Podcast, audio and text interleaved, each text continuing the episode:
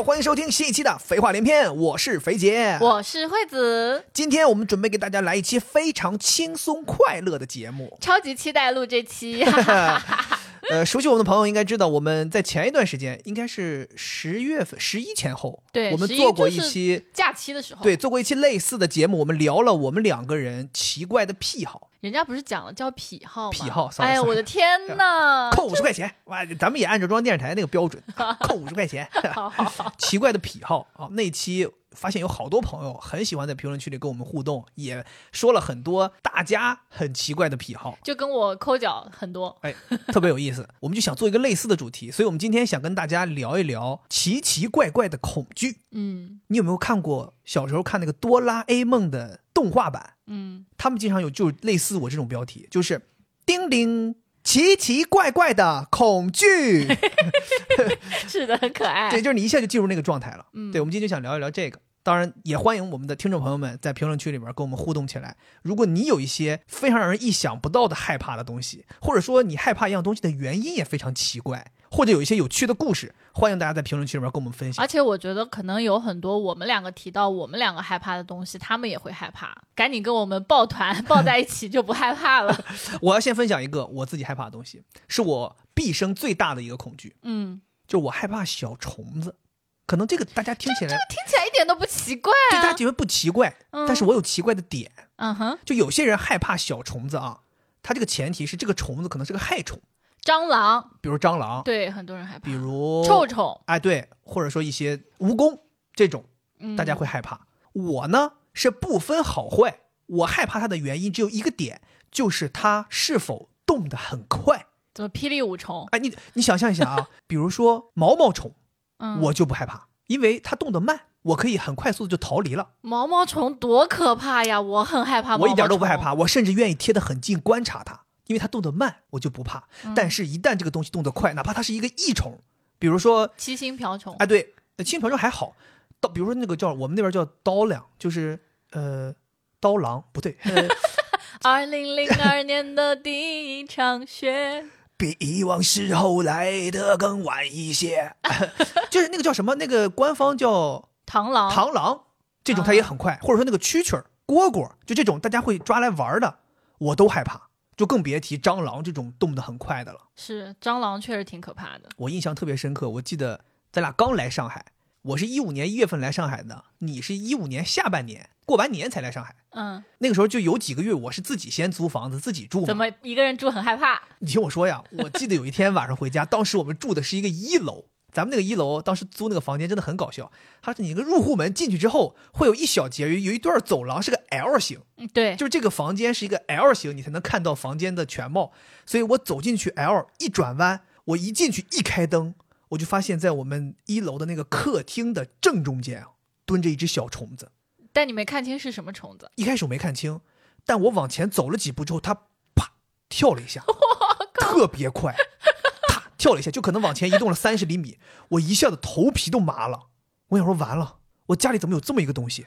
那它对你能造成什么伤害呢？我哪知道能造成什么伤害？我怕的就是它万一很快的攻击我怎么办？它怎么攻击你？它万一是 跳我嘴里怎么办？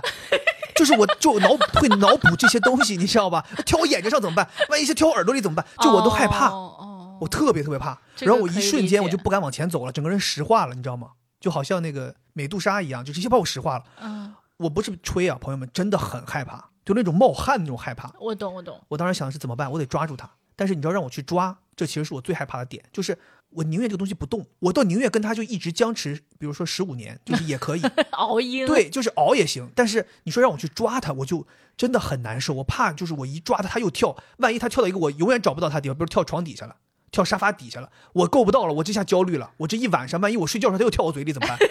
怎么那么爱跳你嘴里？就怕你知道吧？这就是这就是恐惧。所以当时我就想说，我怎么办？我得找人鼓励我。我当时就拨通了你的视频电话，你应该还记得吧？我记得。我说，呃，惠子，我说我现在处有一个问题需要你帮忙。然后你说什么事儿？我说我现在家里有个虫子，然后我就给你看。然后你当时就那个时候你还不以为然，你说，哎呀，这个东西有什么可怕的？你就抓它就完了嘛。他说你就拿个拖鞋一一呼把它拍死，那个拿纸纸巾擦一擦扔了就行。我说我真的不敢。然后我们两个人就视频，我记得可能也视频了个十几二十分钟，很久。我做心理建设，最后我好像拿个拖鞋过去，叭一下把他拍了，我的，你知道我都吓得不行了。嗯，拍住之后，我又开始害怕。为什么？我想说，万一没我抬起来没拍死，他一下又跳走，又跳我嘴里怎么办？它它可能是已经就是残肢了，已经是残肢，然后都流着血跳到嘴里。，就是别说，反正我当时真的害怕，这就是我的恐惧，嗯我就怕这种东西。我是从来不害怕的。就一般来讲，你说起来怕这种小虫子或者怕蟑螂什么，一般不都是女生嘛？嗯，但我是一点都不害怕。我感觉可能是因为我生长在南方，就我们南见方多了，对小的时候家里面蟑螂，我他妈有蟑螂好开心呀、啊爸爸爸，你不要打，我来打，我然后就拿着那个鞋叭叭叭，然后 而且你知道那个鞋底拍地的声音就很刺激，哦，啪啪啪啪，然后平时你又没有这种机会，哦你就去砸它，你就很开心啊。发泄。嗯，所以在我们家，一旦出现虫子，包括我们现在住这个房子，如果有的时候有什么小飞虫停在哪儿，我从惠子，我说惠子，我说你会吓死我了，我说你快点快点快帮我快帮我，然后都是他来抓。每次这个时候我都是最开心的，嗯因为。就是肥姐，他认为我得保护你的，但是但凡家里面出现一个虫子，他就立刻变成那种退行到很小的小孩儿，就那啊，救命啊，那有一个虫子。然后我每次都会哇，我就挺凶，我就啊挺感凶，就是我感觉我自己形象都高大起来。我说这有什么可怕了？别怕，我来弄。我记得有一次是在阳台，对，那个虫子甚至是在阳台的很高的地方。嗯我说你赶紧去给我拿那个我们家那个小梯子，嗯给，我摆过来，就是那种指挥，然后我就很轻松的就把它给抓过来了嘛。对，每次你还要反复跟我确认，说你给它捏死了没，赶紧给它冲到厕所里面去。哦，对我对这种虫子，我把它抓住之后，我其实不太喜欢把它捏死，因为我觉得有点残忍。嗯，我一般习惯就把它扔到下水道里冲走，那那难道就不死了吗？也会死，但是这样的话，我会认为就是它彻底从我家离开了。那虫子说：“你给我一个就是痛快。我喜欢的是呛死，” 但我现在有一个习惯，就是我不太愿意去杀害它们，因为之前我们不是有个朋友是佛教大姐嘛，嗯，她就意思说尽量不要杀生。是而且你有的时候看一些好玩的那种小动画片儿，什么过世的家人成为一个蚊子在你身边，然后你把它拍死，就感觉很残忍。对我真的很害怕很怕。我记得我还有一次，你说到南方蟑螂，越往南的蟑螂越吓人。对，还会飞，我、哎我没见过会飞的我从蟑螂。小在北方，我真的不知道有会飞的蟑螂。我们那边蟑螂就只会爬。我有一次去广东，去东莞出差，第一次见到了会飞的蟑螂，我脑仁都要炸了。它本身跑就跑挺快的，再加上会飞，我这不无敌了吗？嗯这不海陆空通吃了吗？这不把我彻底拿捏了吗？我当时住那个酒店，我们那个酒店订的非常方便，就那个酒店的正门出来可以直接过一个很窄的不通车的马路，进入到一个茶餐厅的后门。哦，我每天早上起来都去那儿吃早餐。有一天早上起来，其他的同事都已经到了，在那儿吃了，我有点迟，我你赶过去是，很正常的。我走到后门就看到后门正中间门口有一只大蟑螂，那个蟑螂有我食指这么长。所以你怎么认为它是蟑螂的呢？这么大？它看起来怎么都不像个人呢？它可所以它肯定是蟑螂。啊 你说我怎么知道它是蟑螂的？蟑螂我还是知道的吧？它只是放大了，并不是哦放大了我就不认识了，对不对？那不觉得是小朋友的玩具？正常要是北方蟑螂，我一步就跨过去了，就走了。但是我知道这个南方蟑螂有翅膀，我又石化了，我站那儿思考很久，怎么办？总不能不吃早饭了吧？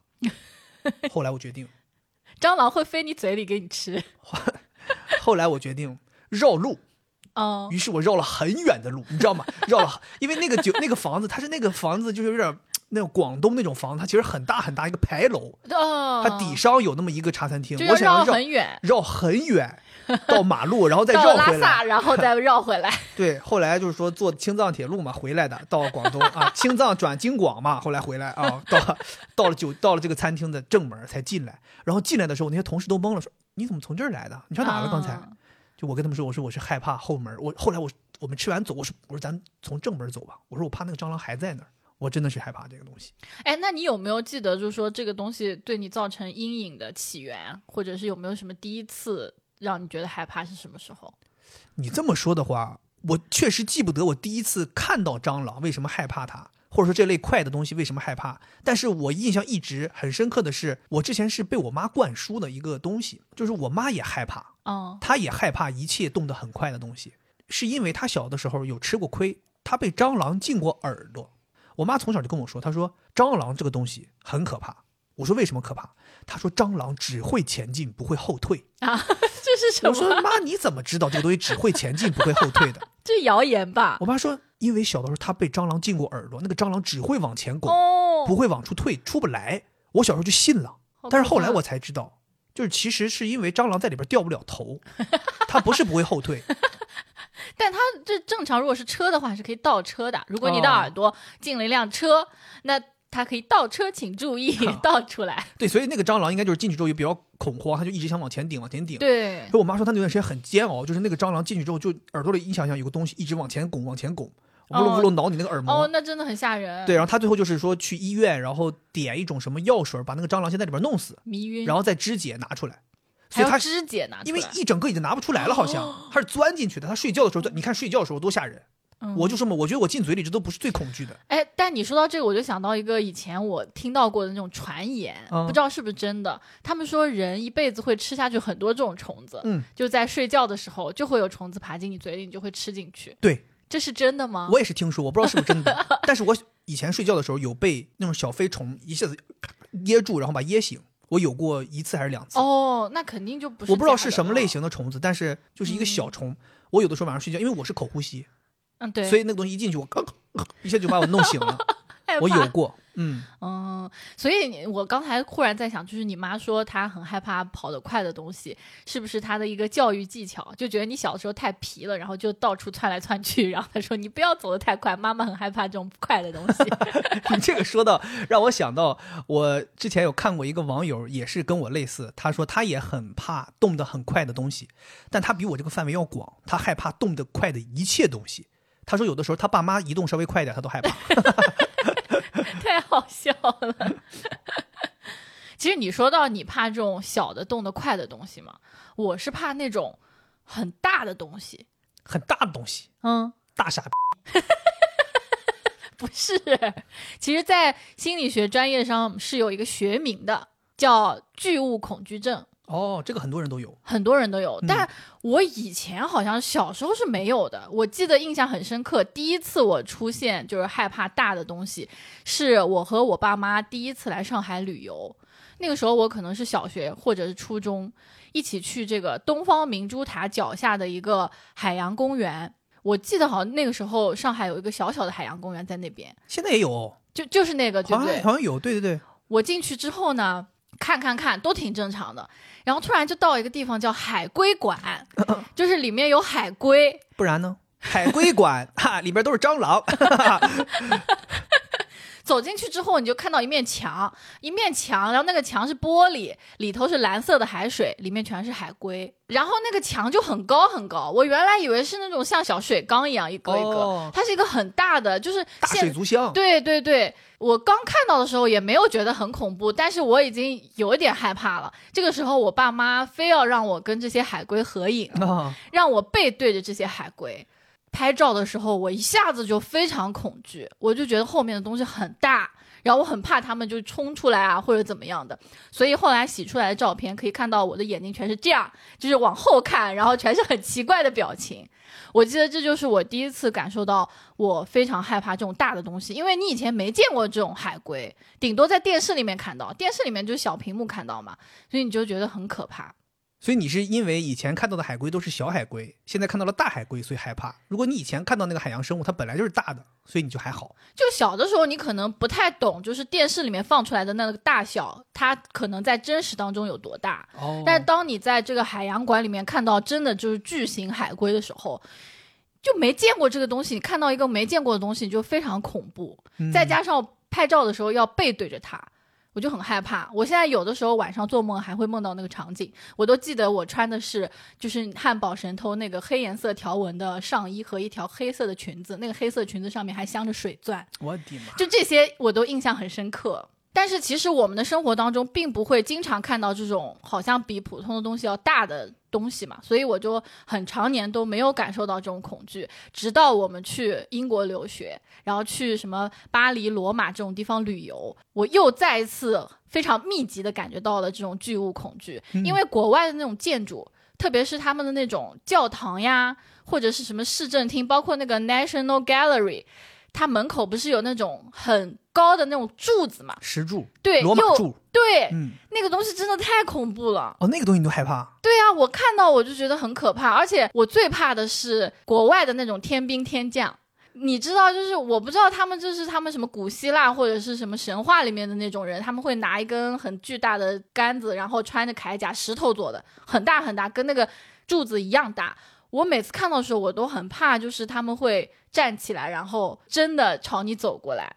天哪，你会产生这样的幻想？而且你越往里面走，你越接近他们，你越觉得很恐怖。你觉得他们好像是有生命一样的。哇！然后如果这么大的东西有生命，就会让你觉得很害怕。那你国内，咱们国内不是也有一些这种寺庙里边也有这种天兵天将？寺庙里面那个呢，首先他是我们中国的天兵天将，我就不是很害怕他。自己人，对啊，你觉得是友军，自己人啊哈，都哥们儿，来击掌，come on。而且你知道，从小长大，可能你小的时候去过一些寺庙，它里面的那些天兵天将没有那么大，后来他们越造越大，你看到越大越来越大，但是这个东西这个形象你是熟悉的，嗯，但是在国外，你本身就有一种在异乡那种不安全感，然后看到那种国外的天兵天将，包括我们去那个法国的卢浮宫里面，他们展出的什么埃及法老的那些雕像，我都觉得非常的可怕。你说说，觉得海外的人可能会有种族歧视，然后就会伤害你是吧？不知道，反正我就觉得我没有办法，就是再看，我就甚至想要赶紧闭上眼睛。哦，特别是像我们的那些寺庙啊，是因为我们可能比较在意就是空间的利用，就我们的寺庙里面是很满的。哦，对，就是大家都很近，对，天兵天将、菩萨都很多，嗯包括他们面前会供奉很多东西。但国外的那些教堂之类的，就是主打一个高挑、嗯，镂空，特别空旷，就空旷的恐惧也有很多人是有的。所以这个相当于进行了一个叠加，就是又空旷又有这些很巨大的这种国外的你不熟的这种天兵天将，你就就很恐怖你这么一说的话，我发现我正好跟你相反，啊！你不怕天兵光天将不？怕这些东西，我反而特别喜欢看，就尤其到了寺庙里，我对于每一尊佛像越大的，我就越有那种敬仰、崇拜，就觉得它好像像是一个真实存在的这种神灵。哦，就我会产生这种崇敬的心态。我一般都会站在他们下面，我也不是说很相信这个东西，会祈祷啊什么的，我就会站在下面，就是抬头仰望他们。我会觉得这给我一种让我觉得我能认识到人类是渺小的，哦我的人生是不足为提的。我要怎么怎么样，就是要有更大的，你可能要追求更大的成就啊什么之类的。我会提醒自己这些事情，嗯，就是在神灵面前，你其实是挺渺小的。是那种感觉给我来讲，会让我觉得有一种真的是好像是心灵被洗刷了一遍一样。哎，那我想问你啊，就是如果说这些大的东西不是这种天兵天将、菩萨之类的，你会害怕吗？就我还有一个印象深刻，就是咱们去那个巴黎圣母院，嗯，巴黎圣母院它那个建筑边上是会有一些奇怪的，像妖怪一样的那种带石翅膀的石头做的，对对对，就那个东西，你害怕吗？我不害怕。妈呀，我当时都怕死了。我觉得，除非是这个东西它不是这么大的时候，我就害怕。它变大了，我可能会害怕。比如说，就像我说的蟑螂，如果它是一个五米乘三米的一个大蟑螂，那我可能也会害怕。但这个东西你本身也知道它现实中不存在嘛，你也不知道它本来应该多大，它比较狰狞嘛。然后它虽然是在这个建筑的上面，你从下往上看的时候没那么害怕，但我记得我们当时还爬上去，爬上去之后有一些是非常接近我们的，我当时就很害怕。所以这些你不会害怕。这些我不害怕，我就跟我刚才说的一样，我会蛮喜欢看这些东西的。对我，我也发现了你喜欢看这个，因为我最近一次感受到这个巨物的恐惧，是我们去年两个人一起去浦东美术馆看徐冰老师的展览。对，它里面有一个展厅，真的把我吓尿了，我都已经忘记这种巨物恐惧的感觉了。有的时候我甚至在豆瓣上面搜一搜，有时候你还很变态，就是你想要看看那些照片，体会一下自己内心那种恐惧涌动的感觉。跟闻臭袜子感觉一样是吧？越臭越喜欢闻。就我不知道大家有没有这个癖好，就是你虽然害怕，但有的时候你又忍不住想去看。嗯，直到去年这个时候，我又再一次真实的陷入了这种恐惧当中。它其中有一个展厅，展了两只吗？两只凤凰，就是徐冰老师那个凤凰那个作品吗。对，这个凤凰它是用什么工地里面的一些废弃建筑材对做的，我记得很清楚。从一个很小的门儿，也不算很小吧，就一个正常的门儿进去，是那个凤凰的屁股。我一进去，我立刻就退出来，因为那个凤凰巨大，巨大，像那种飞机那么大，大游轮一样那么大。而且你仔细一看，你发现，比如说它的翅膀是用钢筋做的，嗯，他的眼睛是用安全帽做的，对，包括可能还用了一些什么废弃的那种吊车的钩子做他的那个脚，对，然后包括那个什么凤凰的那个下巴下那个肉坠儿啊什么之类的，对，也就是说，他从整体的感官和这个细节上都给你冲击，我立刻就退出来了。我感觉我当时都站不住了，我很害怕，我都发不出声。我说快走快走，但是我就看到这个人，就我对面这个人，就一下子就感觉就是那个眼睛都亮了。一九八八里面那个拿着那个莲花祈祷那个眼神，就是感觉很神圣，然后就一直在那看。我当时心想，让他看一会儿吧，欣赏艺术。我就在外面看看这个介绍呀之类的。来回走，在外面那个墙边，我来回走。接着我又走到了他的头那块儿，那边还有一个门，我就往里看，我就看那个人怎么还没出来。但是我从头往后看的时候，我的恐惧稍微消失了一点点。嗯，因为我觉得好像更具体了一点，就是他的头能看出来。哦，我把我的注意力集中在他是怎么创造这个艺术品的时候，我就稍微好一点。我当时真的很喜欢看的东西，而且我是一定要在那个特定的角度，就是能够彻底。既看到它的正面，又看到它的侧面，又看到它究竟有多大，我能够完整的体会它的这种震撼感。凤凰本来应该不大吧？虽然它是一个神鸟，但它把它放那么大，你真的不觉得恐怖？也没见过真的凤凰，所以我觉得它那个还原度还是挺好的，让我会觉得跟想象当中或者说书本里描述的凤凰很像。所以我会很想在那里头看，而且另外一个我在那里头看那么久的原因，是因为我真的想看看它究竟用了哪些东西，所以我看得很仔细。嗯，它每一件东西、每一个材料，它是取自哪里？它怎么又把它变形，能够让它正好符合凤凰这个身上这个器官？我就很认真的在那看。哎，我特别希望大家就是你们可以去百度上面搜一下。你们就看一下这个凤凰，最好是下面有参观的人的。你看一下这个凤凰的这个大小比，我有照片。然后你告诉我你害不害怕？我觉得肯定有人跟我一样，不然我觉得我太奇怪了。我我觉得我们害怕这一类的人可以互相取暖，真的太恐怖了。因为我现在在跟你说的时候，你无法理解的时候，我还是觉得很希望有人能理解我。哎，我觉得真的很恐怖。咱们今天要聊的这种奇奇怪怪的恐惧啊，肯定有一些是有些朋友不能理解的。对，我觉得我有一个恐惧，肯定就是很多人都不能理解。我觉得百分之九十九的人都不会怕，这个东西叫秋千。你们绝对想不到，我我特别喜欢，特别特别害怕秋千。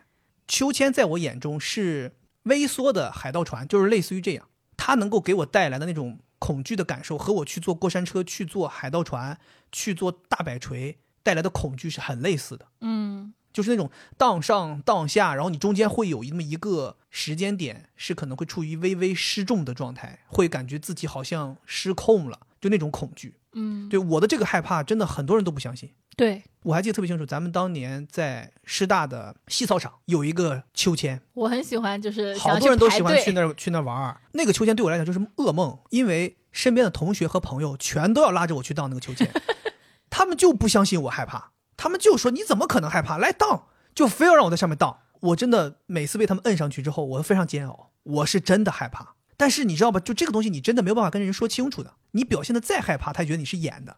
你再跟他说，你说你害怕，他们也不会相信，因为在他们心中，他们就不认为有人会害怕秋千。嗯，他们说这个东西就是一个小孩都愿意玩的东西，你怎么会害怕？就因为大家觉得你如果害怕海盗船这种很正常，因为它有的时候荡得很高，然后往下那个失重感确实很难受。但秋千，因为你的脚完全是可以踩到地上的，就感觉很安全。那荡起来不就踩不到了吗？而且有些人荡得很快，你脚根本没有时间碰地。就我之前还有过，就是那种在秋千上被别人推着起起伏伏，那就更吓人，就是完全不受我控制。那那个时候，你明知道自己害怕，你是怎么愿意上去的呢？很多次都被他们摁上去的呀，给你抬上去。包括像你这种，你就强迫我要上去啊，你就陪我玩一下，怎么了？这种我没有办法拒绝嘛。我说好好吧，那就那就简单玩一下嘛。但是每一次玩，我都会产生真实的恐惧，对吧？可能有很多朋友听过我之前讲，之前我在北京那个朝阳公园，不就是因为这种恐惧，活活把一个海盗船哭停了。我一个上大学那个时候已经大二大三的一个学生，把一个海盗船哭停了，那个那个工作人员都懵了。工作人员说：“那停吧，停吧，这个人怎么这个孩子怎么在上面哭成这样？” 然后对面有个那个小孩，小孩那小孩都是那种还得爷爷抱着那种小孩，都笑我。我是真的害怕。我跟你讲，我觉得你刚刚讲到这个，我有一个很深的感受啊。当我刚才在讲我自己巨物恐惧的时候，我就感觉你不怎么理解我。然后当你在讲这个你秋千害怕的时候，我就回忆起来，我以前不理解你，而且我用了很长很长一段时间我才理解你。嗯，就像你说的，我老是想要验证你到底是不是害怕，或者明知道你害怕，但我认为这个东西是安全的，所以我就想要你玩，就是有一种像捉弄的感觉。我就会觉得，如果说你身边有这种奇奇怪怪害怕的人，真的要多理解他。其实他们很需要理解，对，因为真的很恐怖。就那种恐惧，我们体会不了，正是因为我们体会不了，所以你更要去了解，在他心中可能是一个很有分量的东西。对，而且可能对于这个人来讲，有的时候会羞于启齿。嗯，就比如说你怕什么大老虎之类的，你不会害怕说出来。但如果你是怕秋千，或者像我这种怕巨物，我们就有的时候觉得说出来不好意思。就像我记得有一次我去美国跟同事出差，我们在休闲的时候去到了一个人家的历史博物馆，然后又是遇到了那种国外的天兵天将，他们两个就走了。当时我就很害怕。我很希望我可以握着其中一个人的手走过去，但是他们就没有想到有人会怕这个嘛，他们就有说有笑走了。后来你知道我怎么做的？我是紧紧的贴着那个历史博物馆的墙，一步一步挪过去的，因为我觉得我贴着我就会看不到那些东西，我就感觉有点安全感，就走过去了。然后衣服都湿透了，当时十一月份是一个冬天，我就觉得大家就是要理解。对，惠子说的这个确实都很值得我反思。其实自己回想，自己也有体会。比如像一直跟惠子说，我说我很怕这个东西，我很怕坐过山车。但是惠子她就一直很喜欢坐过山车，所以她老是邀请我去坐过山车。但是就像刚才说的，有些时候你真的很难启齿。我记得我们两个人第一次去迪士尼，你当时跟我说，你说咱们去坐过山车去坐创，咱们去创一下子。我说创肯定是创不动了，我说我我是肯定创不动。我说太吓人了，我还跟你说，我说我可以去看一下，如果看完我觉得不可怕，我就陪你坐。我去看了之后，人他妈假发都创掉了。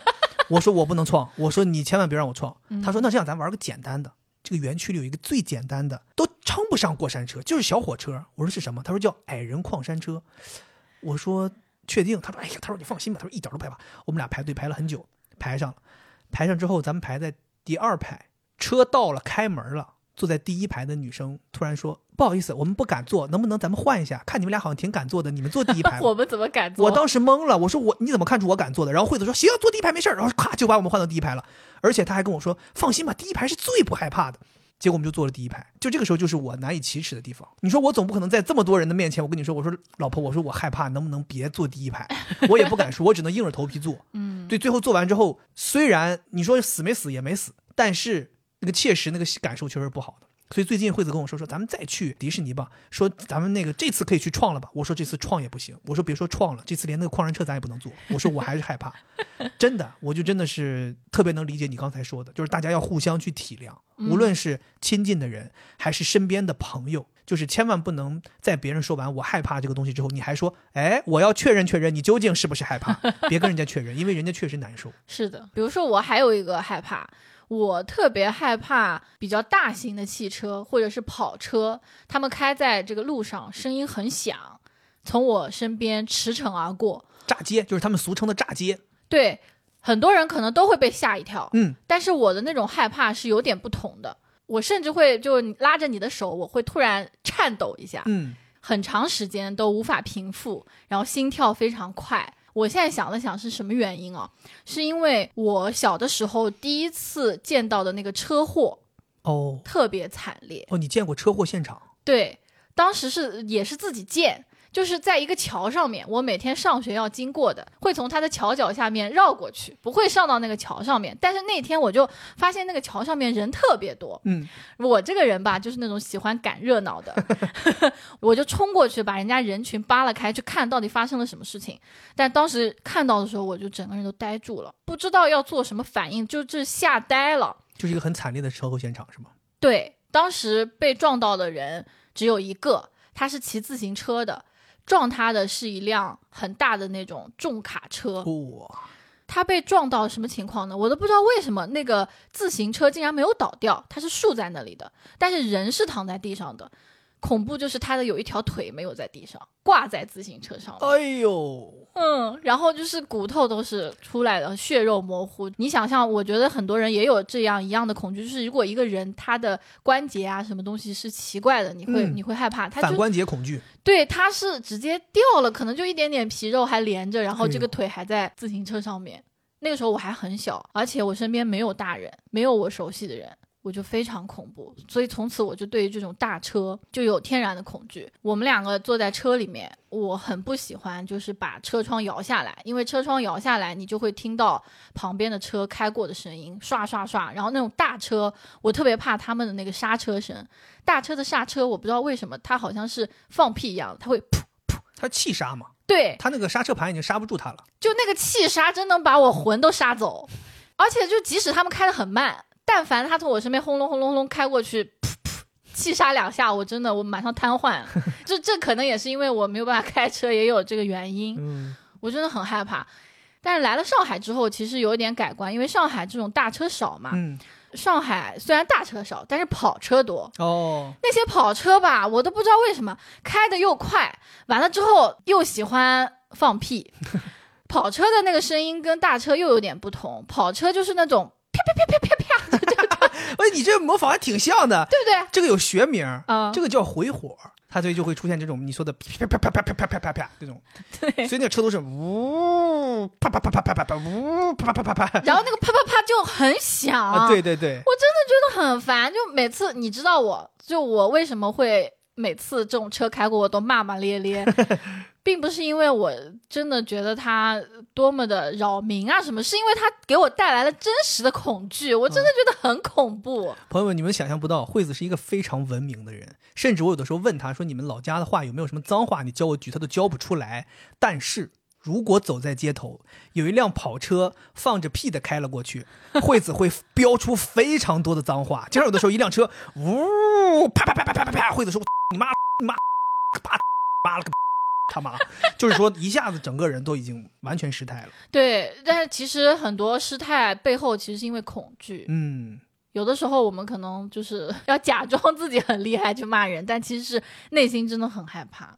说到这个奇奇怪怪的害怕的东西，我有一个高中同学，他怕的东西是我认为我见过的最奇怪的，就比我们前面讲的这些都要离奇很多。怕什么？他怕生姜。生姜是吃的那个生姜吗？对，吃的那个生姜，是不是觉得很正常？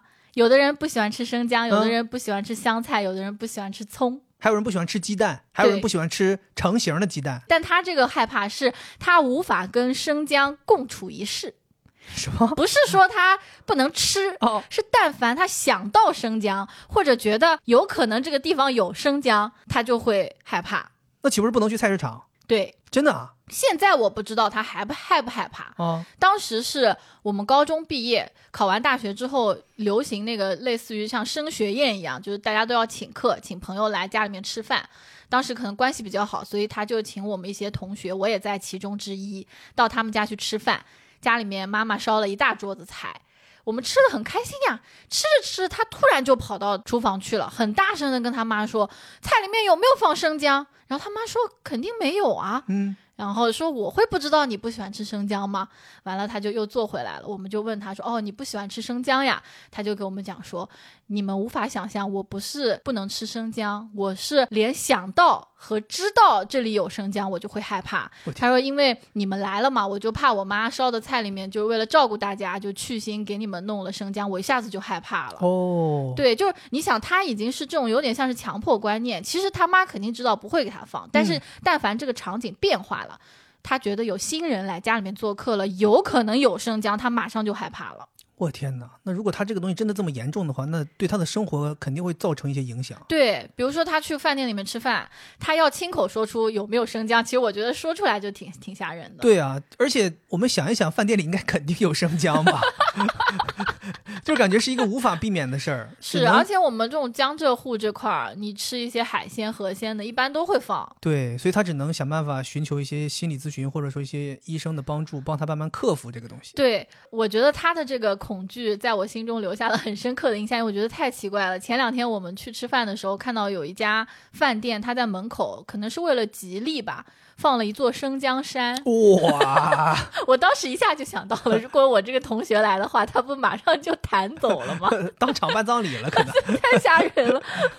你说到这个，我想到我大表哥也有一个很类似的恐惧，嗯，他很害怕一个东西，叫毛毛。就毛毛是个人吗？不是，具体我们也不知道是什么，因为他比我们大很多，都是父母在调侃他。说，哎，你大哥从小很怕毛毛，就我们也不知道毛毛具体是个什么东西。我们小的时候会脑补说可能是羽毛，比如说像鸡羽毛、鸭羽毛这种东西。对，我也以为是。对，可能它是这种禽类恐惧症啊。他们说不是，他们说但凡就是说出“毛毛”这两个字能跟它挂上钩的东西，他都怕。比如说毛茸茸的东西，嗯，甚至他们说夸张的就是你在当着他面你喊“毛毛”，他就哭了。就真的很像是一个开关 所以他们从小就是说，他要是不乖就喊毛毛。哦呦，你看这个就是很很过分的一件事情，就是从心理学上讲，这个完全就是一个让他加剧他恐惧的那种。对，所以现在他长大了之后嘛，他肯定没有这个恐惧了。但是家里人会说这个事儿，就觉得很好笑。然后问他，他说他也不知道为什么，就小的时候就是莫名恐惧这个东西。所以他小时候是要剃光头嘛，因为头发也是那种毛毛。哦，毛发他还行，就主要是这种羽毛呀、毛茸茸的东西啊、毛绒玩具啊什么的，他就很害怕。这个东西怕的人其实挺多的，在心理学上面有学名的叫恐鸡症，害怕鸡哦，或者跟鸡类似的。但我想了想，我感觉挺能理解的，因为我有的时候觉得鸡也有点恐怖，就是它那个嘴很尖嘛，动得很快。对，然后你很怕它叨你 哦，那个嘴很吓人啊，就感觉它会。我也怕，我也怕，它动得太快了，我怕。然后有的人不是怕鸽子吗？鸽子是为什么怕？也是因为叨得很快吗？不知道，反正就怕嘛。因为我们以前在读书的时候，这个恐惧症是类似于焦虑症的一种嘛。嗯。然后我们会学就是怎么去治疗。然后当时我记得害怕鸽子是一个案例，就是讲说一般这种恐惧症的治疗有两种，一种是脱敏，一种是满贯。脱敏就是慢慢的让你不害怕，满贯是一下子给你弄满了，然后你就一下子就觉得，哎，好像没有我想象的那种恐怖的事情发生，你就再也不怕了。有两种方法，然后这个鸽子它当时治疗就是先看照片，给这个害怕鸽子人看鸽子的照片，对，先看照片，完了之后看视频。完了之后，就呃拿一根鸽子的羽毛，离你很远的地方放着，让你看，然后完了再往拿近拿近，然后拿到手上，你这不是已经可以摸它的羽毛了吗？接着可能笼子里的鸽子啊之类的，就这样子去治疗。哇，这就叫满贯疗法，这叫做脱敏啊，这叫脱敏啊。对，分级就是满贯是怎么一下给它扔到鸽子笼里？类似于这样啊，满贯当时我们的案例是，我觉得特别阴森，说有个人还很害怕花圈，就是那种写着电，就是那种那种花圈。其实这个也蛮多人会害怕。我想到了，有点吓人了。然后把他关到一个屋子里面，全是花圈，关到那种丧葬用品店，在里头住，吓死了！我天哪！对，但这个确实也是治疗的方法，因为最后他会发现说治好了。对啊，门打开了，这些花圈也没有。对他做什么，嗯，他就也不害怕了。但这个很需要去监测，就我们当时有那种工作守则，就很需要监测他的这个心跳、他的生生理反应。万一真的直接丧葬过去了，发现门打开之后，大哥在里边花圈全写自己名 大哥说：“待会儿直接就烧掉用了啊，就这么定了。”哎呦，对，反正这种恐惧还挺多的。然后你也觉得奇奇怪怪的。另外，我还想讲一个，我不知道大家有没有，我始终认为肯定有人跟我是一样的。我特别害怕看镜子里面的自己，是因为自己太美了吗？不是，也不是那种很具体的说，哎，我怕看到自己脸上有瑕疵这种害怕，不是。我一般都是看这个镜子，盯着自己时间长了，我心里面就发毛了。自己把自己看毛了，对我就会觉得这个人是我吗？然后我就很害怕那种，就是镜子里面这个人跟我是两个人，做不一样的动作。对，真的假的？真的，而且你想，我是近视眼嘛，有的时候你看镜子的时候，你要离得很近，离得很近的时候，你镜子里面那张脸是很大的，就要不看看现实也不小。你太过分了，我给你买蟑螂回家。就那种很冲击，因为离得很近。嗯，接着你看镜子的时候，你也不会做什么表情嘛，那个脸是面无表情，你就很害怕。那你以后做点表情呗，别让自己害怕。我我不知道大家有没有一直保持微笑看镜子，反正就是心里面很发毛，很发毛。所以我一般看镜子，要么就离得很远，要么就不怎么看。我觉得有些人可能害怕镜子的原因是很怕自己在看镜子的时候，通过镜子看到自己背后有什么奇怪的东西。你不要说了，你一说我都觉得很很恐怖。就这个是六维姑娘跟我说的，她的害怕，就她特别害怕她爸妈家里面厕所的那个镜子，因为她爸妈那个镜子对的是阳台，阳台有窗帘嘛。她说她就不敢看那个镜子，因为她很怕看着看着那个窗帘后面出现人。对，你看我说这个恐惧确实是有。对有人有。我跟你讲，我还害怕镜子一点是，比如说我很害怕半夜起来上厕所，因为很黑嘛，有点恐怖。你上厕所一般都是要经过镜子的，我每次经过镜子我都是这样扭头，因为我很害怕看到镜子里面的自己。晚上的时候灯光灰暗，没什么影，你会看到有的时候我不小心看到的时候我都吓一跳，感觉跟看到鬼一样，看到的其实是自己。吓一跳，哎呦，有美女，有美女。看到就是吓死，而且你很怕说你没有看到人，啊你在镜子里面什么都没有。哎呀，别脑补了，你们这，我感觉你们这个都是脑补自己害怕。嗯，你别想那么多，你就好好上厕所。反正现在你看我这两天，因为我们要做这期节目，我在回想自己害怕的东西嘛，我就想起来这个，我就更害怕晚上起来上厕所。我现在每天起来上厕所，我都要开灯。哦，怪不得，我天哪！你每天，因为咱家这个灯，你每天一出来，从卧室出来摸到这个客厅，这个灯很亮。我就想说，这个人又出什么事儿？我每天晚上都被惊醒，因为我很怕你是起来身体不舒服找药，哦，你才开这个灯。后来我发现，每次他都是上厕所，我想说这个人怎么最近这么奇怪？每天上厕所开这么亮就是因为我在回忆这些的时候，他又加强了我的害怕，哦我就会开灯。那我理解你了，我就不会怪你。嗯，嗯可能录完节目就好了。OK，我现在需要保持那种对他的害怕，才能讲出来。我跟你讲，六维姑娘她还有一个害怕，就是也是这种脑补的。其实我们很像，但我觉得我没有她那么严重。她不敢吹头发，吹风机吹头发吗？对，为什么？是因为他觉得吹风机吹头发的时候，他的听力是受阻的。嗯，听力一受阻，他就没有办法监控这个环境，他就觉得很有可能 他生活在一个多么危险的环境里。不知道，就是 她他是在战场上生活吗？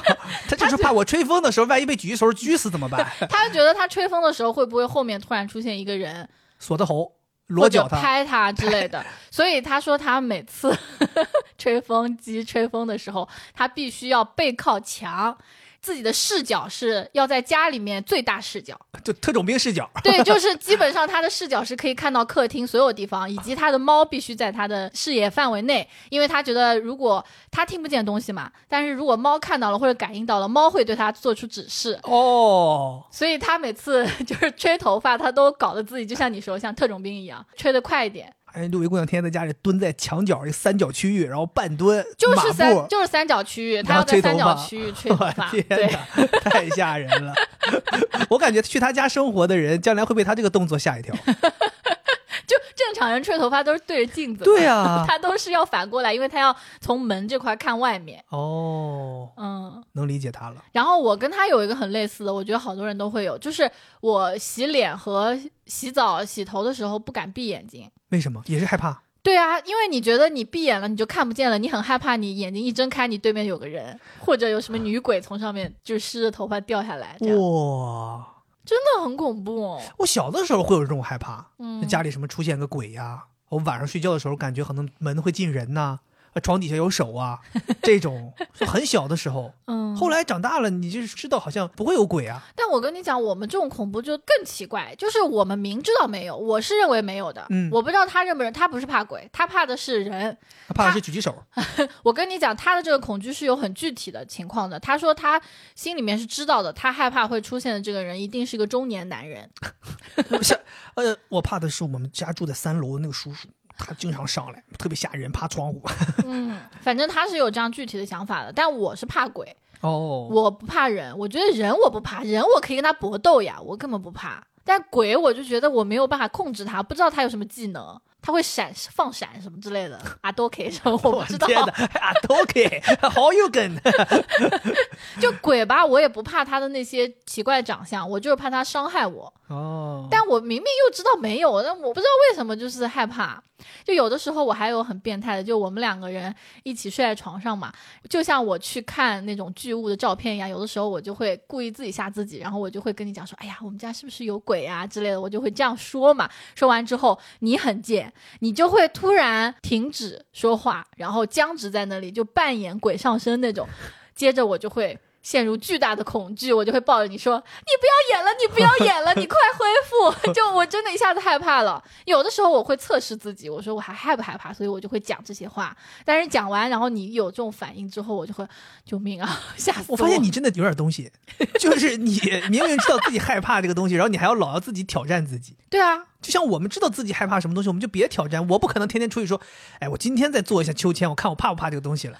明天我抓只蟑螂放脚边，看看我怕不怕这东西。我不会，我既然怕，我就远离它，就真的彻底远离它。对，但是我有的时候就想玩一下自己。你都想玩你自己，那你就别怪我玩你了。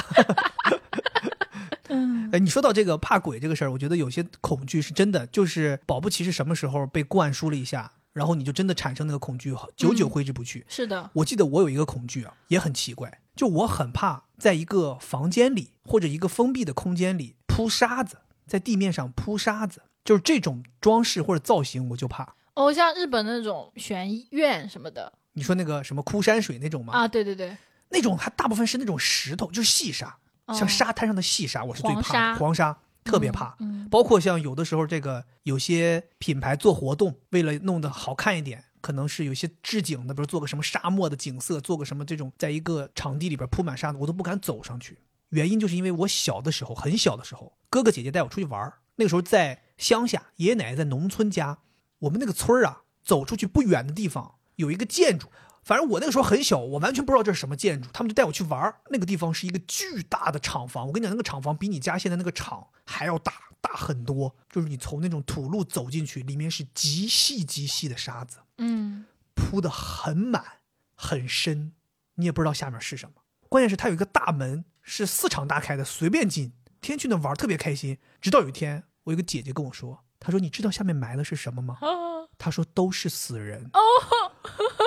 我当时被他说完之后，我就懵了，你知道吗？就特别害怕。当天晚上我就做噩梦，一直哭，一直哭，一宿一直哭。那个时候我们应该是就是有点像临近过年了，家里边七大姑八大姨，包括大爷什么叔叔，全都回到我奶奶家住。因为我奶奶那时候是那种农村大房子，很大很大，能住很多人。我晚上把所有人都哭醒了，我妈抱着我，怎么也哄不过来。他们很懵，说这孩子到底怎么了？今天全家人点亮灯就过来哄我这一个人，问我原因我也说不出来，就是这个原因，其实。嗯，就是害怕，所以后来我就留下这个有点像是阴影了，就有一个梦魇，就是我但凡看到室内地面铺满沙子，我就不敢走上去。嗯，对我就觉得我踩上去之后，万一底下钻出个什么东西，就是跟你那个怕鬼其实是很像很像。那你会怕沙坑吗？就是以前学校里面的那种沙坑？那不会，它不在屋檐下。哦，就当时那个东西，后来我才知道，就是长大了再问父母，他们就说说那其实是一个沙场。哦，他那个大门是因为他老有那个大货车去拉沙子，所以他也不关。可能从那边山上，他们弄沙子弄下来之后，就在这儿运走，所以它就是那种像你们家那种厂房，开阔但是有顶啊。所以我怕的是有顶，地面全是沙子。不过这个确实挺吓人的，因为你也觉得很奇怪，为什么有顶？而且我们好像原始会对于这种挑空的东西有害怕。对，高嘛。然后底下这个沙子，而且它不见底。你说你要进去踩两脚就踩到地面了，你也不会害怕，你也不会信呐。哪哪有人？不会有人。越是不到底，我们挖挖挖挖挖挖不到底。它那个应该是一个可能是半下沉式的，堆了很多沙子。哇，其实就本身那个场景也蛮恐怖，有点吓人。我觉得你那个姐姐其实其实做的真的很过分。还有我这些哥哥姐姐，你都别提，小的时候真的是被他们带的，玩了太多危险的东西。就所以我就会觉得，如果你们是哥哥或者姐姐，你们真的是要对小一点的孩子好一点。就有的时候可能你在青春期你也不太懂，你很想捉弄人家，嗯，但我觉得这个真的是很不可取，这个东西会给人造成很深很深的影响。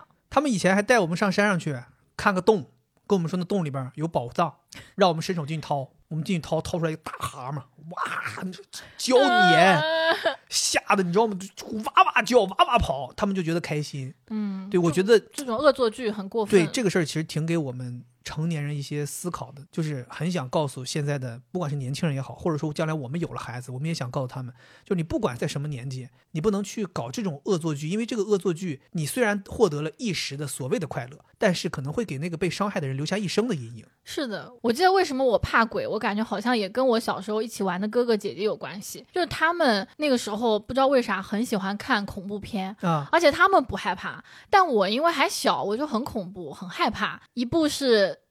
午夜凶铃，对，午夜凶铃，贞贞子，那太有名了。然后一部是那个山村老师，哦哟，哎呦，我听到这个名字我是浑身发麻呀。山村老师，我忘了他是日本的还是香港的，但我印象更深的是后面这部，因为山村老师，我里面还有好几个场景我记得很清楚，比如说那个男主，我记得好像他叫小强。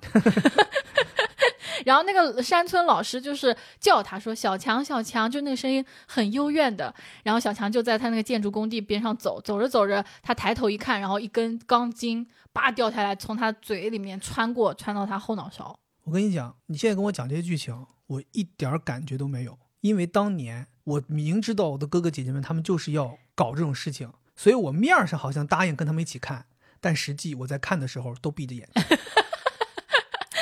一个我印象深刻的，在海里面走，嗯，那几个尸体就排成一排，绿颜色的水里面在那儿走，赶尸好像是。对，哇，好恐怖！就对那个年代的人来说，真的很恐怖。现在都没有这种恐怖的恐怖片了。现在的恐怖是那种你得思考、对悬疑，没那么恐怖。对，那个时候以前的恐怖就硬吓你。对呀，直接一个脸就黑的，然后以后白眼珠爆在外面。我记得那个时候，我们那个时候就是还是那个租碟片看的那个年代。对，我们也是租碟片，租这种恐怖片啊。我我记得那时候我哥。特别搞笑，我有个表哥，他就说：“他说咱们啊不能在白天看，没有氛围。他说呢，也不能在晚上父母看电视的时候看，大家都点着灯，等爸妈睡了，我们再看。然后他每次都等爸妈睡，把我们弄起来，然后放让我们看。然后那个时候你知道吧，正好都是你该睡觉的时间，所以我就躺在沙发上假装陪他看，其实我都睡着了，就是都在场，但我什么都没看到。我也知道，我要是看的话，肯定也害怕。”不像我弟，我弟特别每次都说大话，我一点都不害怕，根本不害怕，什么东西一点都不害怕。然后每次看的时候，他就在那个我们那个客厅离电视最远的那个沙发上，然后捂着眼睛，哦，不要不要不要不要不要不要，就是那种你知道吗？他特别害怕。嗯，所以你现在不怕鬼吗？可能就是我天生的把他们抗拒在外面，嗯，对吧？就像你们怕鬼的人，是不是有的时候也很怕这种床底下、对沙发底下？对，像我我超怕。我虽然也害怕看，就是我也不敢看床底下和沙发底下，但我不是因为怕有鬼。我是怕床底下和沙发底下比较脏，嗯，就是我怕我一低头看到里边全是灰，然后就很想清洁。你这个，你这个就是怕的东西很常见，但是理由很奇怪。真的，真的，我觉得真的这个是真的是我的一个恐惧，就是像我们家如果是吸尘，我连床底下都要洗澡，就是我是确保床底下得是干净的。但是我就很怕，比如说万一我在外边或者在别人家或者在什么地方，我掉了个什么东西滚到床下了，我就很怕去捡。嗯，我就怕我趴下去之后发现，我的妈，他这个床底下也太脏了，我掉进去这个东西都被弄脏了，我都不想捡了。有些那种床底下或者沙发底下就是常年不清理，甚至有的那种油啊什么东西就在里边那种脏啊灰啊什么东西都弄成一团，这种反而会让我特别特别害怕。哦，对，就我对于脏这件事情是我的一个恐惧，有有恐惧在的。对，比如说应该有很多朋友可能会讨厌长头发，对，我不知道有没有朋友是会讨厌这个东西。一般家里面其实不会出现太多的脏东西。或者说灰呀什么的，我觉得最多最常见的影响地面卫生的就是长头发。像我们两个人家里有女士的，那很容易出现长头发。包括我们家，我记得从小我在我爸妈家擦地，擦出来的基本全都是长头发。然后甚至从小我妈就教会我应该怎么从抹布上把长头发摘下来啊，收集起来。但是如果这个头发湿了，我就会开始害怕它了，就是从讨厌衍生到了恐惧，就不敢碰它。湿的长头发让我产生非常多的恐惧。首先第一就是咱小时候看那些鬼片儿。出现的一些恐怖人物，大部分都是湿的长头发，对，这个给我带来一些阴影。另一个就是我会发现，干的长头发它比较好摆脱，嗯，湿的长头发它特别容易纠缠你。就是它湿了之后，它就会粘在你的皮肤上，或者说湿的会缠绕你的皮肤上。嗯，你想想，尤其是那种它缠绕之后，你一拉扯它那个感觉，它那个细细的刮着你的皮肉的感觉，我特别难受，是有点难受。对，比如说咱俩有的时候洗澡，你先我后，你如果用完咱们家那个浴巾，然后我再用，有的时候上面会沾上你刚擦完头发的一些湿的长头发，如果粘到我身上，我一下就感觉到，然后我那个时候就是很难甩掉它，就感觉摆脱不了。然后我一般就会选择我再冲一遍。用水把它们冲掉，我觉得水是唯一可以冲掉它们的。哦，这么害怕吗？所以我很害怕长头发。嗯，那如果长头发只是一根的话，好像也看不出来它是湿的还是干的。能，一根怎么看出来是湿的还是干的？你弄到皮肤上，你一下就知道它是湿的，是干的。哦，哎，我还想问一下你，你有没有那种害怕一个特定的空间？没有，好像没有。我有点害怕游泳池。有的时候怕，有的时候不怕，就看我那个强迫的观念有没有出现。就是我会发现，戴着泳镜，你潜在水里的时候，你看到那个水底下的瓷砖，头再往上抬一点，你就可以看到对面嘛。但有的时候泳池很长，你就看不到对面。这个时候我就会有一种恐惧，我就会害怕对面会不会游过来一些令你害怕的东西，或者这一条道就一条道游到黑，你再也找不到它的边缘。那你这个是不是有点像他们说的那个什么深海恐惧，或者是说嗯水底恐惧？对，有点像是这个，但这个不是每次都会出现，但一旦出现就要立刻从水里起来。我觉得你好像是对于水这个事情是有一些恐惧在的，嗯包括你开头说的你害怕那个海龟那个事儿，嗯，对，因为我有的时候跟你去水族馆，咱们去大连经常去水族馆玩，哇，我也害怕。对其实你就是在那种害怕。大的水族箱面前你就会恐惧。是的，就包括我们走那个海底通道，幸亏那个海底通道矮小，人又多，就都是人嘛，拥挤，我就没那么害怕。不然，如果让我一个人又高挑一点的，像什么亚特兰蒂斯人，还说什么高级，还有那种什么水海底套房，水族房，哦天哪，那就属于我是我是我的棺材。哦，当年我们都去参观那个。妈呀，我真的我不想进去，对我来说就是煎熬。我们有一年在那个地方招待客户，那个房间送给了我们当时最大的一个客户。嗯那个房间好像当时要住，好像要十五万一晚上。这么贵所以你想享受这份恐惧，你还享受不哦，上呢。不用不用，谢谢谢谢，给我十五万我都不去 啊！十五万的话，我可以可以考虑一下，看有没有人出这个钱，太难看了你。大不了不睡了。就我有一个朋友啊，他是那种就是经常会被一些房子或者房间吓到的，这个叫什么恐惧了？反正就是对一些特定的房间风水，他说可能是风水的原因。房间恐惧症，对他觉得是因为他自己身上阴气重，他进到一个房间里面，他就能感觉到这个房间，比如说风水不对，或者是有阴气，能看到脏东西。他一下就难受，他就会退出来，但他也说不清到底是为什么。哇，他只不过就是有的地方是这样，有的地方不是，所以他认为可能有的地方是风水不好。他跟我讲有例子，说他当年去日本的北海道玩，然后住的是民宿，进去之后一个榻榻米那个房间，他就觉得这个榻榻米阴气非常重。嗯，他告诉我说，你仔细看，你不会觉得它布局有问题，但你看了你就觉得很害怕。不舒服。对，他就退出来。他说用蹩脚的英语跟那个老板换了一个房间，换了个房间就好了，都是在同一个酒店里面，就换了个房间他就好了。然后还有一年，他要去巴斯，就是英国的那个巴斯玩。他说当时很想住古堡，哦，然后进了那个古堡的房间，挑高很高，他也不知道为什么，就是一下子很难受。然后又到前台去跟人家说要换这个房间，这个时候前台没人，等了一会儿，过来一个很干瘦的老头儿，嗯他说他当时心跳都跳到一百八了，他觉得这个人很像吸血鬼。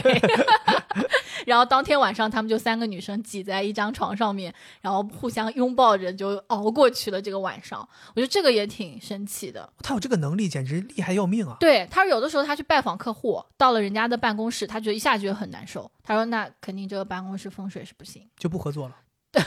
不知道合不合作。”但我是信的，我觉得有的人他就是有这个能力，但这个东西给他带来的是恐惧，那他可以用这个技能去挣钱，这样就能消解一些他的恐惧，对不对？就是他呃通过自身去测，对吧？对呀、比如说你可以帮那些那种租办公室的人提前去感受但他没有办法给人家破解，他不知道怎么办呢？不用破解你就告诉他这个别租不好啊，对对，你就告诉他这个别租，然后你带我再去下一个，哪个我说对你就租这个。但我觉得做生意就不能这么做。你看，大部分风水大师都不是这么做生意，因为一般来讲，我想租这个房子，我已经有点想好了，我只是想要确认一下风水怎么样，如果不好的话改一改嘛。所以他这个恐惧只能留给自己。刚才咱提到，其实有一些恐惧可能是源自我们自己的一些执念，或者说算是强迫行为嘛。对，你这让我想到，我有一个恐惧也挺奇怪的，应该是源自我的一个强迫行为，才让我这么恐惧这个东西。我恐惧什么呢？就是大家现在你去用你的舌头舔你的上嘴唇和牙齿中间，是不是能舔到有一根连接的像筋一样的东西？对，我小的时候有一段时间啊，就特别喜欢舔那儿。早上起来上学坐公交车可能要坐差不多一个小时，这一个小时我就在这舔这个东西。哇，好可怕哦！你刚天一说，我刚舌头都抽筋了。啊，越舔我越用力，甚至我还会往侧边去舔，你会发现它是像一块膜一样，对对对，连接你的上嘴唇和你的上牙龈。我觉得好奇妙这个东西，我也好奇这东西到底作用是什么。直到有一天，我得知我们有一个同学一下摔倒了，这个也到他不知道摔的到寸点儿啊，就是这个嘴嘴皮和和牙牙花子就是一下子摔开了，给这根筋摔断了。哦，从那天开始，我就开始很担心，我天天这么用力舔会把这根筋舔断。大力。但是你知道吧，人就是这么贱，你越害怕，你越想舔，对啊，那你还说我贱呢？你越想舔，你越用力，你越用力，你就想试一试我这根筋究竟极限在哪里。好可怕！有一段时间我真的舔的我那根筋都疼了，我的天，就是可能已经被我舔的稍微有点那种裂缝，你知道吗？哦，然后我就特别特别害怕，开始。嗯后来我就想要戒这个事儿，就强迫自己戒。嗯，现在我都不敢舔，就刚才我让大家尝试的时候，我都不敢往上舔你。是不是怕又上瘾了？我怕上瘾哇又来了，那感觉又来了又来了。我真的很害怕这个东西，嗯，能理解，，能所以理解。就是这个事儿，我觉得就可能是我自己的强迫行为导致的。好多人都有，其实，对，然后这个事儿就衍生呢，就衍生到我就是很害怕，比如说身体出现伤口啊，就我发现我身体一旦出现任何破损或者伤口，我就很想去捣鼓它。你比如说我经常有的时候吃饭会咬腮帮子，一咬咬很重，你知道那个腮帮子肉可能都咬掉了，然后就丢儿当的在你那个腮帮上，然后我就控制不了，我就老舔，我就想要确认它到底长没长回去。感觉这个比较符合那个奇葩癖好。哎呀，然后另外我还有一个强迫行为导致我的恐惧，就是我这个人啊特别敏感。嗯我特别能捕捉到一些别人捕捉不到的东西，不管是视觉上的还是听觉上的。就是我非常非常的害怕那种有节奏且持续的一种声音。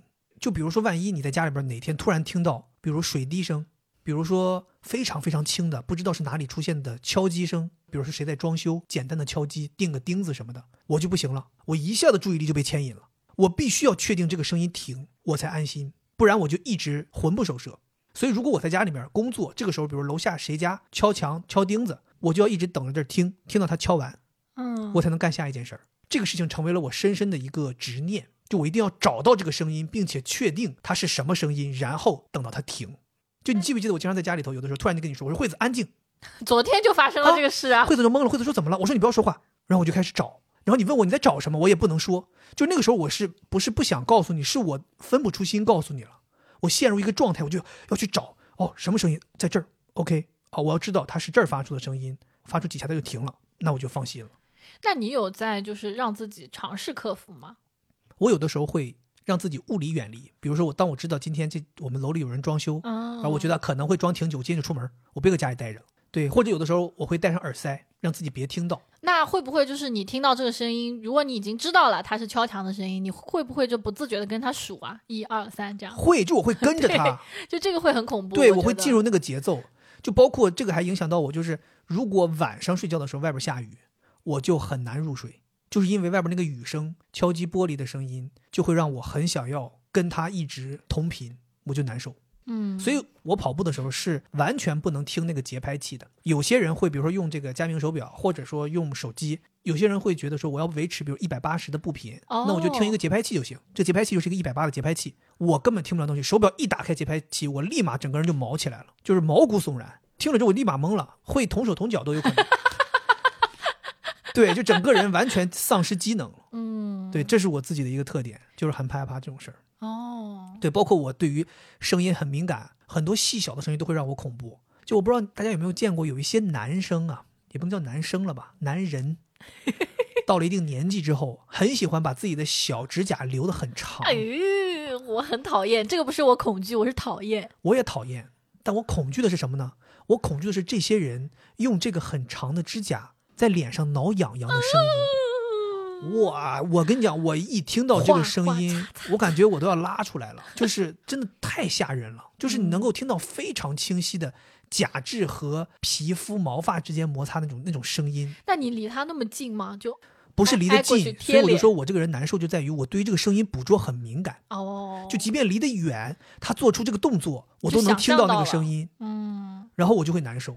所以我看到有男的这个指甲长，我就会立刻远离他。是这个，我觉得如果是我，我也要保持距离。对你说到这个声音，我就还想提一个，就是我自己也是特别搞笑的一个害怕。我估计可能现在已经有一些人可能跟我们一样了，就是我特别害怕微信提醒的声音，就是最老式的那个微信提醒。哎，以前是什么声音？不记得了。我也不记得，因为现在微信提醒可以换声音了。对对对对你知道吗？能换我立刻就给换了，因为以前我真的特别害怕。以前那个时候我的手机是常年不开声音的，就是因为我害怕微信提醒那个声音。后来我得知微信可以换别的声音，我立刻就给换了。换了之后我就敢开那个微信提醒的声音，因为这个声音暂时在我脑海当中还 没有没有形成它是微信的声音，我还能接受。嗯我真害怕微信的声音，我觉得原因可能是因为底层可能是因为我害怕社交吧。嗯，社交恐惧。对，就我觉得微信一响，可能就是有人联系我，就是要社交了，就是要沟通了。你真的是一个很适合独自一个人、很孤独的人。嗯，适合出家，就每天敲敲木鱼哦，敲木鱼也不行，我不能接受这种有节奏、持续的声音。完了，你可以拿木鱼敲歌呀，敲敲带节奏的，嗯像像玩架子鼓一样的玩木鱼是吧？摇滚和尚，不不不，还是得尊重尊重我们的宗教文化。对，你说到这个害怕这个微信的声音啊，我其实不太害怕，因为微信给我带来的是快乐。一般我都叫啊，六位姑娘又给我分享什么了呀，嗯就很开心。但是我特别害怕是接电话，手机铃声吗？不是手机铃声，我常年不开声音。哦，就我只要看到有人给我打电话，我就会很害怕。害怕什么？主要是两点，第一呢，我害怕家人给我打电话。我一般看到家人的电话，我总会想到的是啊，出事了，嗯，生病了，绝症，或者是什么出车祸了。意外，反正肯定没接起来之前，永远是这个害怕。OK，一般接起来都没事儿，什么那肯定啊什么帮我淘宝上买个电风扇之类，就这种事情。这么个事儿要打电话吗？发微信不就行了吗？对呀、就反正我总觉得电话来了，总归肯定是严重的事情。之前有一次是我外婆给我打电话，给我吓懵了，因为我外婆从来不给我打电话。嗯，结果打电话告诉我的是啊，债要回来了，要请客吃饭，到底什么时候能回来？这也要回来，这是高兴的事儿。对，反正这个是一个，我觉得好多人都有。然后第二个呢，就是陌生的那种号码打过来的，且它不是座机，因为现在如果是座机，我都是直接不接。我觉得就是诈骗电话。对，不是诈骗，反正肯定没有用。什么叫不是大便？一般都什么淘宝店打折了呀什么的，就没有什么用。但凡是那种手机号打过来的，我又觉得可能是有用的，我就得接。嗯，我就很害怕那种，就是他告诉我说，就前段时间说什么电信要过来给我们升级啊什么，我就很害怕这种服务性的沟通。你又不太想要拒绝他，你又其实不想接受他这种可有可无的服务，很尴尬。你又知道他是真人，你不太好意思挂他电话。就有的时候，如果是那种座机，它是那种假的 AI，你就直接挂了都没事儿。所以我就现在形成了，只要是电话来，我就很害怕。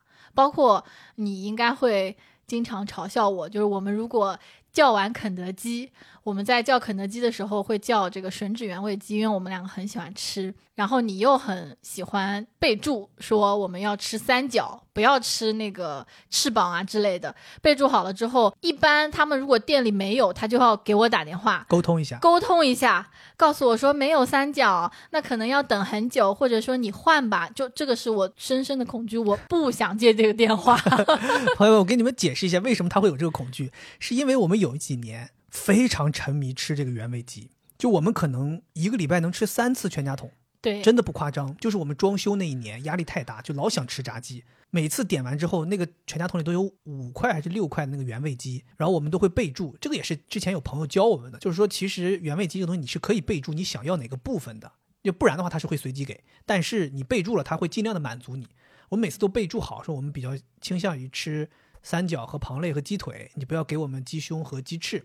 但是你知道这个店里它不一定都有，每次我们点完，因为惠子是有那个肯德基的会员的，然后每次都是惠子点，然后惠子点完之后，他就跟我说，他说待会儿打电话沟通你接啊，就是因为经常他们会，比如说我们点的晚了，人家会说我们现在凑不齐你要的这些，我们只能拿什么什么替换，这个沟通惠子就不愿意沟通，就是能感受到他是深深的恐惧。因为这里面我要协调啊，我也很在意你，就是你是想要等，还是觉得可以吃别的，就我还得问你，嗯，然后对方也有他的想法，所以我就觉得夹在中间很痛苦，就很害怕。接电话确实挺恐怖的，我现在也觉得，因为现在基本上大家能用微信沟通，很少有人打电话，对，所以你接的电话基本上就是那么几种，要么就是一些可以直接挂掉的没有用的诈骗电话，或者一些什么银行贷款或者什么这种骚扰电话。我跟你讲，这里讲到一个题外话，我真的，我前段时间接过一个电话，真他妈太愚蠢了。那个电话没有讲任何有效信息，给我埋汰够呛，嗯是个真人，还不是那种电子音，嗯，这是让我生气的地方。好像是个保险公司，还是我买过的一个保险，来问我说：“您好，先生，您有个什么保险？”我当时一听说，哎呦，这保险好像是我我有的保险，我想说问问他怎么回事，我怕人家是有保险的到期啊，或者说续费啊什么的。我说：“您说您怎么怎么样？”开始了，给我提问：“您知道您这个保险怎么怎么怎么样吗？” 我我被问懵，我说我说不知道。那您知道您这个保险能保什么什么什么什么东西吗？我我我说我说不知道。那您知道这个保险怎么怎么以后怎么怎么怎么怎么样吗？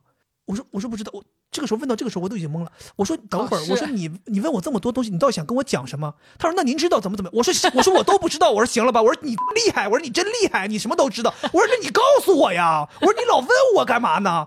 给我弄巨生气，你知道吗？我想说你打个电话过来，你到底想干什么？想来显得你牛逼吗？你都知道吗？那你告诉我呀。那我都不知道，那你告你最终想讲，你都已经问四个问题了，你还想怎么样？就当时给我整火巨大，你知道吗？后来我就把电话撂了。我想说你这么好笑啊你，你到底想不想让我跟你聊下去？他可能是想要通过这种提问，让你觉得我什么都不知道。有的人有那种未知恐惧症，就 激发你那种恐惧，然后被他深深吸引，然后最后就 PUA 你，让你重新续保。那真的是我见过史上最愚蠢的营销电话，就是你不要希望通过展示出你牛逼，客户傻逼，然后来营销成功，这怎么可能营销成功呢？我那个时候就感觉到，我觉得自己巨渺小，觉得自己巨无知。你不知道吧？我想我确实不知道，但是等到我看完《故乡别来无恙》之后，我保险知识俱全，就是他在打电话来问我，就全知道了。呃，希望他再打一个电话过来啊！如果听到我们这次节目的话，电话是幺三七八八八八八，必须给你打一个一百婚。OK，我们今天你看跟大家聊了很多我们奇奇怪怪的恐惧啊，我们也希望大家能够在评论区里面跟我们分享分享。其实我觉得本来一开始以为我们这一期就是一个非常非常开心搞笑的节目，但没想到我们还是能够从中找到一些价值。对我，我现在真的觉得。奇奇怪怪的恐惧，它很重要。每个人其实都有，而且越奇怪的恐惧，别人越不能理解。那我们站在别人这个角度，就是要去理解他，不要去嘲笑，因为他真的很害怕，是真实的害怕。对，因为这些奇奇怪怪的恐惧，虽然我们拿出来开心的聊的时候，大家觉得是一些奇奇怪怪的好笑的东西，但它深层次可能是一个人的经历造成的，或者说他心里的一些问题。这些东西其实是不应该被我们拿出来再去玩弄的，所以我觉得大家如果身边有亲人或者有朋友，他有一些这样的跟你表达过的真实的他自己比较奇怪的恐惧的情况，你应该是理解，并且不要尝试去验证究竟是不是对的，甚至你应该陪伴他，嗯，就像你有的时候在我真的非常害怕的时候，会在睡梦当中起来陪我去上厕所，对。所以，我们希望，如果我们的朋友有这些奇奇怪怪的恐惧，能够早日克服这些恐惧。如果克服不了的话，也希望大家能够跟这个恐惧和解，或者说共处。对，不要羞于启齿，不要怕告诉别人，就是你要真实的讲出来，可能对方真的能够理解和帮助到你。嗯，好的，以上就是我们这期节目的全部内容，咱们下期再见，拜拜，拜拜。